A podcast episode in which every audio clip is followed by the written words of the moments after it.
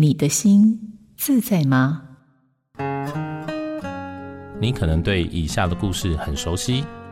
从小，我的家庭就是破碎的，没有一个完整幸福的家，心中只有一个期待：总有一天，我的生命会出现一个喜欢我的人，他会给我一个家，而且无止境地爱着我，包容我，提供我所有想要的东西。我们的爱会持续到天荒地老，没有人可以改变。这是典型边缘人格家庭的写照，也是他们内心最大的呼喊。只是你可能没想到，这样全心全意的渴求，原来从一开始就是个错误。我是点亮心灯智商中心心理师李迅维，印心电子陪您觉察自己。